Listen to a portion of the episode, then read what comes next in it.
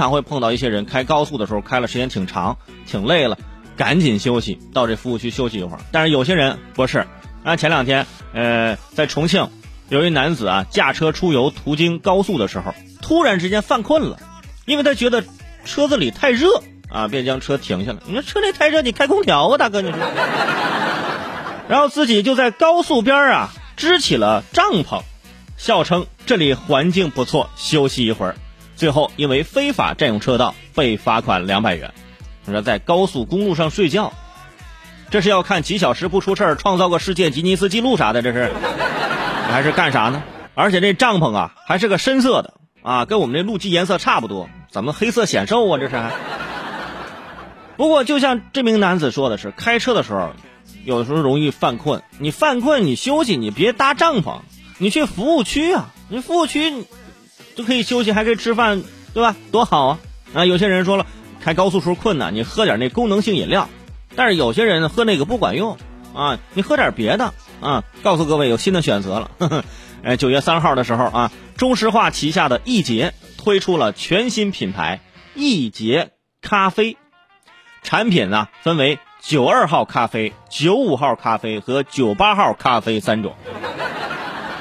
有朋友说：“伟生，你是不是吹呢？”真的，就三种型号的咖啡，支持外送和到店消费。啊，中石化的咖啡都已经在便利店开卖了，呃，高速公路的服务区估计也快了。主要是这个咖啡很特别呀，像九二号咖啡、九五号咖啡和九八号咖啡，很明显，九八号应该是最贵的那咖啡。那咖啡的价格会不会随着油价也有变化呢？是不是？但是呢，总有那么一群人啊，即使喝了浓茶啊，喝了咖啡，他还是能够倒睡如流。比如说我们的导播彬彬，是不是？还有人更厉害啊，失眠了啊，喝一杯咖啡他就能睡着了。我琢磨了，这不是失眠了，这就是渴了。而且现在的咖啡店呢，是越来越多。有人就说，这咖啡店呢，一半是文艺，一半是生存。对于中石化的咖啡来说，一半是困了，一半就是渴了。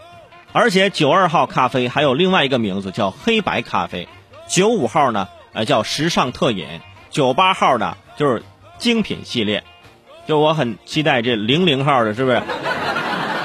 呃，推出个新品之类的啊。但是这些呢都不是问题。因为它在易捷便利店，易捷便利店，中国便利店之王啊，背靠中石化三万多座加油站，线下已经有八千万的加油卡的持卡用户，线上有八千万的微信粉丝，日均进站超过两千万人次啊！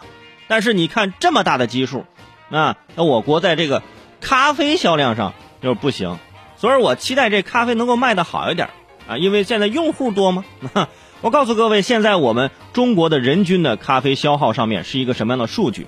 咱先看德国，德国二零一八年就是每人平均的咖啡饮用量达到了八百六十七点四杯，其次是美国，美国人每年人均的咖啡消耗量是三百八十八点三杯，就是一个人一年喝这么多。但是我们呢，在中国，我们是平均每人每年饮用咖啡。六点二杯，啊，细分到现磨咖啡，每人每年消耗量仅一点六杯，这就知道为什么人家苏大强要要要喝现磨咖啡了。每人啊，每年一点六杯，这不能拖了后腿呀，这个。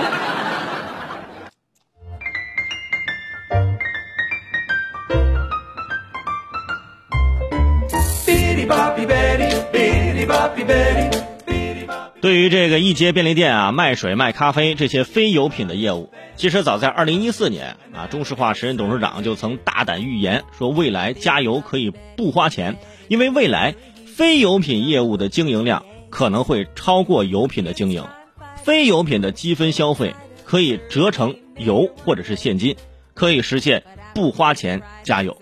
也许未来在易捷买水买咖啡攒下的积分啊，都可以给你加油了。当然，我希望的不是口头上那种加油，是吧？就是你真的是加油啊！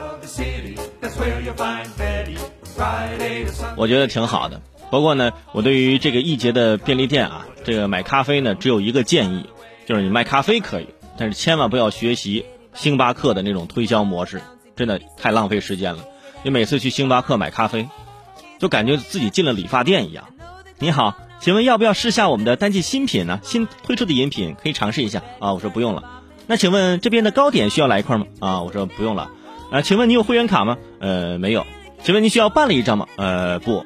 请问你有什么其他需要吗？我说你给我快点弄咖啡，快点，我渴了啊。